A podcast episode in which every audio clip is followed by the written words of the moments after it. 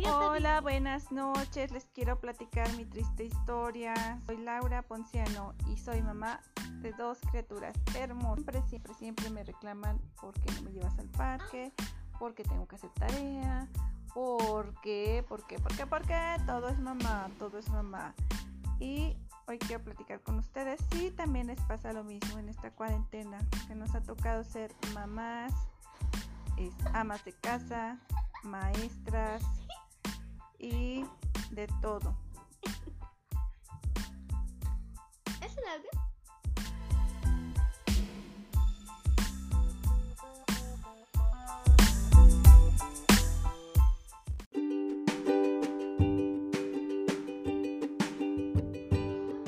Hola, buenas noches. Yo soy Laura Ponciano. Bienvenidos a este podcast que es Mamá, ¿por qué? ¿Por qué? ¿Por qué? Y en este podcast vamos a poder platicar acerca de nuestra experiencia como mamás y eh, pues todas las cosas que vivimos día a día a través de nuestra maternidad, siendo amas de casa, mamás de tiempo completo o mamás que salimos a trabajar y ahorita en esta cuarentena pues los retos vienen al por mayor. Yo soy mamá de dos pequeños, una niña de 9 y un pequeño de 8 y pues me siento muy bendecida por tener a mis dos hijos, eh, son para mí dos ángeles y que han llenado mi vida de muchas bendiciones y de muchas alegrías. Pero la verdad es que con el día a día y las situaciones en casa, en el trabajo y aparte la cuestión de la cuarentena, esto de ser mamá se vuelve cada vez más complicado. Eh, no sé si a ustedes les ha pasado, que todo el día, todo es mamá, mamá, mamá. Todo es mamá. Aunque este papá a un lado es mamá, ¿cómo se dice esto? Mamá, ¿cómo escribo aquello? Mamá, eh, ahorita por ejemplo el reclamo que está con los pequeños es, mamá, ¿por qué no podemos salir? Mamá, ¿por qué no vamos al parque? Mamá, ¿por qué no nos llevas de vacaciones?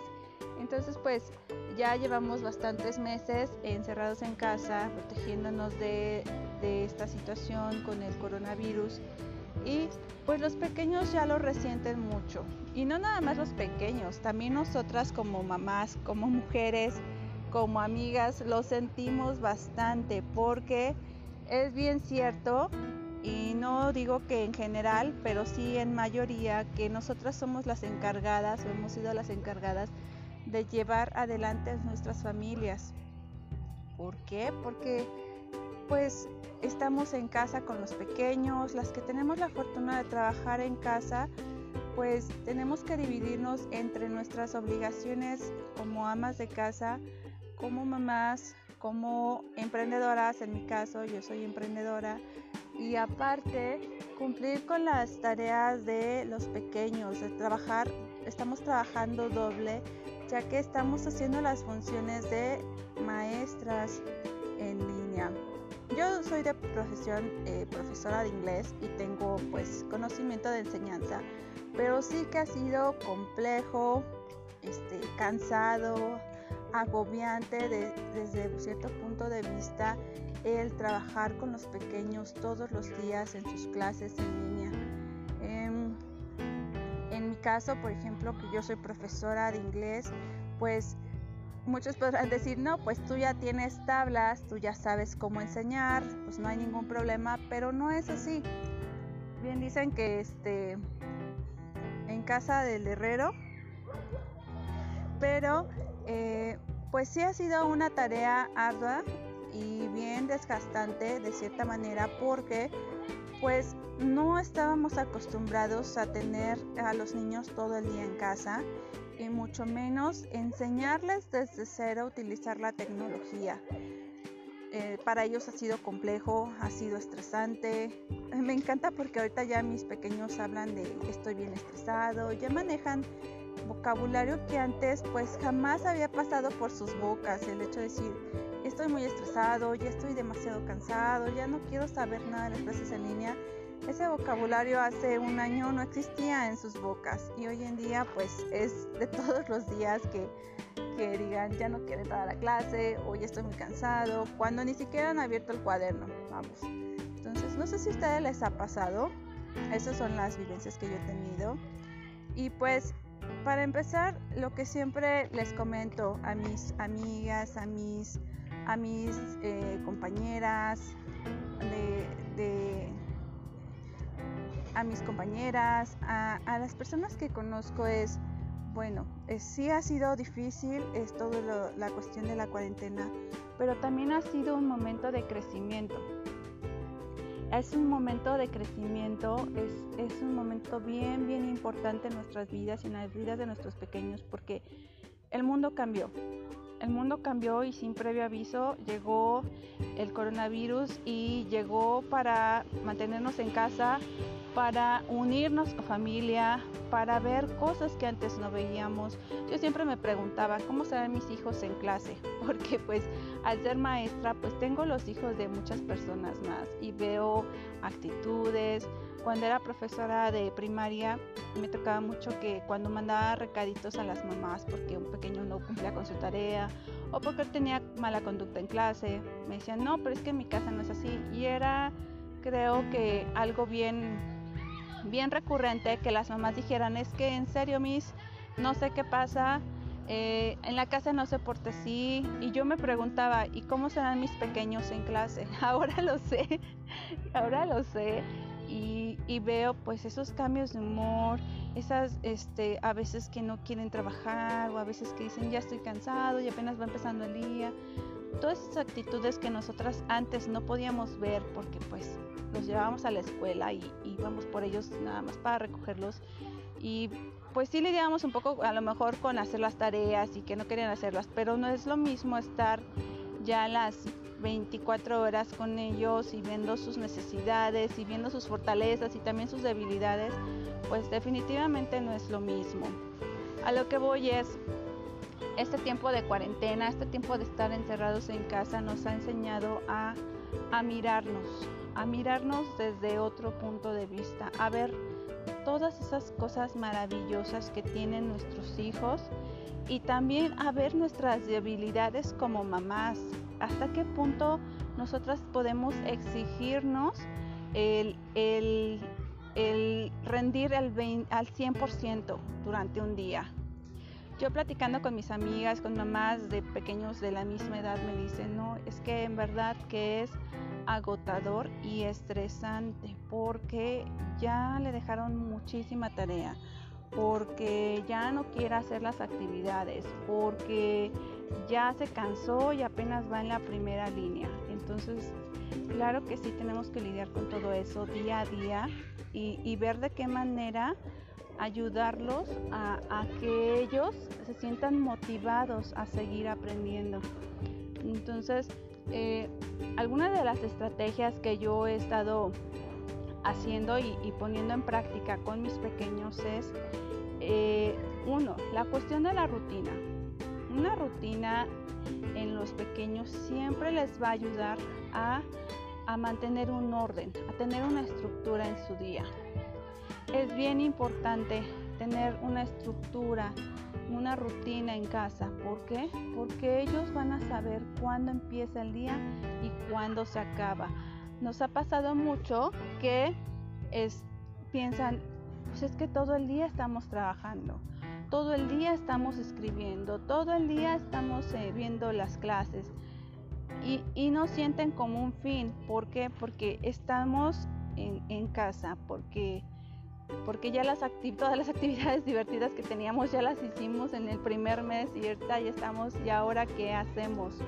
Entonces, tener una rutina con ellos es fundamental y también para nosotras, el tener esa estructura de decirles, a ver, el día comienza a las 7 de la mañana o a las 8 de la mañana y vas a desayunar, vas a tener tu cama, vas a lavarte los dientes, te vas a poner tu ropa, te vas a arreglar vas a tomar tu clase. Eso es como para ellos súper, súper importante porque así ellos saben que hay un inicio, pero también debemos de darles un final. Es decir, cuando iban a la escuela sabían que entraban a tal hora y sabían que salían a tal hora al recreo. Aquí pues con las clases en línea pues no hay recreo, realmente no hay recreo y creo que eso es algo de las cosas que debemos de tomar muy en cuenta. Los niños están acostumbrados a tener un recreo, entonces hay que ser bien conscientes de eso y darles sus espacios de entretenimiento, que ellos se, se, se distraigan, que hagan actividades que los inviten a la imaginación, no dejarles el celular porque eh, algo que he experimentado con mis pequeños es que entre más tienen los, dispositivos como la tablet o, la Xbox o, el celular, en dado caso, ellos olvidan de plano, olvidan que, que la imaginación es lo más importante que tienen como niños. Y entonces eh, dejan de jugar, dejan de divertirse, dejan de soñar, dejan de ser creativos. Y un experimento que yo, que yo puse en práctica fue, ah, ok, este, hoy es día sin tablet, sin Xbox, sin celular, sin nada. Usen su imaginación y en verdad que al principio se aburrían, decían, no, es que ¿por qué? ¿Por qué? ¿Por qué? ¿Por qué? Mamá, no, no, no, queremos jugar. Y yo, no, no, no. Sí hay que ser firmes porque van a llorar. Si lloran, si gritan, si, si patalean, si dicen, no, eso no está bien, yo quiero seguir jugando, yo quiero ver esto, yo quiero ver el otro. Pero en verdad que después del shock que les provoca el no poder utilizar sus dispositivos, este, viene un momento de creación, viene un momento padrísimo en donde ellos empiezan a imaginar, en donde ellos empiezan a crear sus propios juegos. Y es bien, bien bonito. Por ejemplo, en mi caso, que tengo dos pequeños, ellos, este, de repente se enojan, de repente se empiezan a pelear y de repente volteo y ya están creando un juego, una dinámica y ya sea que se pongan a bailar, que se disfracen, que, inventen un juego con la pelota. Bueno, eso es maravilloso y en verdad que me quedo maravillada al verlos cómo crean un mundo de fantasía que, que si yo les hubiese dejado la tablet no hubiese sido realidad. En verdad, entonces les super aconsejo que hagan un alto y que les digan, ok, este tiempo es para la imaginación, este tiempo es libre de dispositivos electrónicos. Y van a ver cómo sale ese niño, esa niña, con toda su creatividad y con toda su pasión por jugar. Entonces, la estructura, número uno, estructura al tener una, una disciplina, de saber cuándo empieza el día de trabajo, de, de escuela y cuándo termina. Punto número dos, que creo que es muy, muy este, importante también a, a tomar en cuenta, es el hablar con ellos, hablar con ellos de lo que sienten, hablar con ellos de lo que piensan, qué estás pensando, qué estás sintiendo acerca de esta cuarentena, qué, pasa con el coronavirus. Muchas veces creemos que porque son pequeños no, no escuchan o no entienden de qué, qué está sucediendo, pero en verdad que, que sí entienden y mucho y desde muy pequeños. Bueno, mis hijos tienen 8 y 9 años, pero yo recuerdo perfecto que desde los 6, 7 años ellos ya estaban con su con su oído bien agudo y diciendo y cuestionando y preguntándose por qué esto, por qué lo otro, por qué aquello. Entonces sí, seamos muy conscientes de lo que escuchamos, de lo que vemos, de lo que les decimos, de lo que decimos entre los adultos, porque todo eso ellos lo, lo escuchan, lo internalizan desde donde ellos pueden entender y crean. Y crean con eso, pueden ser miedos, temores, inseguridades, dependiendo de lo que les estemos dando. Entonces, pues en mi caso lo que hago es evitar casi al 100% escuchar noticias porque en verdad que, en lugar de ser alentadoras son más preocupantes. Entonces, cero noticias, cero noticias eh, en la televisión. Otra, otra opción también ha sido el hablar con ellos de lo que está pasando. No lo voy a ocultar, no voy a decir el coronavirus no existe, las muertes no existen, pero sí tomarlo desde una manera más, este, más constructiva. Es decir, el coronavirus nos está invitando a que tomemos precauciones que antes no tomábamos. Nos invita a estar más unidos, nos invita a cuidarnos y estar en familia. Y eso en verdad que, que si uno lo siente, uno se lo transmite a sus pequeños. Y ellos mismos, después al hablar entre ellos, entre iguales, entre sus amiguitos, entre sus primos, es impresionante cómo ellos les van explicando, oye, no tengas miedo, el coronavirus es por esto. O desde, desde lo que tú les explicas, desde, desde donde tú lo estás viviendo, ellos también lo viven y lo sienten con sus propias palabras. Y en verdad que ha sido un, grato, un grato descubrimiento escuchar a mis hijos hablar del tema y verlos con, con una con una serenidad, con una, con una interés a hablar del tema, sin estar con el temor, sí hablando de que es cansado, porque sí, claro que es cansado estar en casa todo el día, pero sabiendo que, que esto va a acabar, que, que, esto es una prueba, que esto es un, una, una prueba de crecimiento, y así lo dicen y así lo sienten. Entonces, pues, evitar ese tipo de noticias es muy, muy positivo para nuestros pequeños. Y otro punto del cual quiero platicar hoy es también el de tomar un pequeño descanso. Yo sé que tenemos que entregar tareas, tenemos que estar al 100% en nuestro hogar, en nuestro negocio. Si eres emprendedora, pues estar publicando, estar haciendo tu marketing para que se vendan tus productos o tu servicio. Pero también es bien, bien importante darnos un tiempo para nosotras mismas. Y este tiempo para nosotras mismas no debe de ser negociable. Es decir, es un sí o un sí. No hay que, hoy no me dio tiempo para mí, hoy, hoy no, hoy no pude, hoy tuve muchas cosas. Debemos de hacer un alto, porque si no hacemos ese alto, la vida nos lo va a cobrar. ¿Cómo nos lo va a cobrar? Pues con dolor de cabeza, cansancio extremo, eh, crisis de ansiedad, depresión, y muchas otras cosas que podemos experimentar al no hacer un alto. Entonces, sí debemos hacer un alto como mamás, como mujeres, como, como eh, guías de nuestros hijos y tomarnos un descanso. Este, ya sea, en mi caso, me gusta hacer meditación, me gusta ver series, me gusta leer, me gusta salir al parque, respirar aire limpio.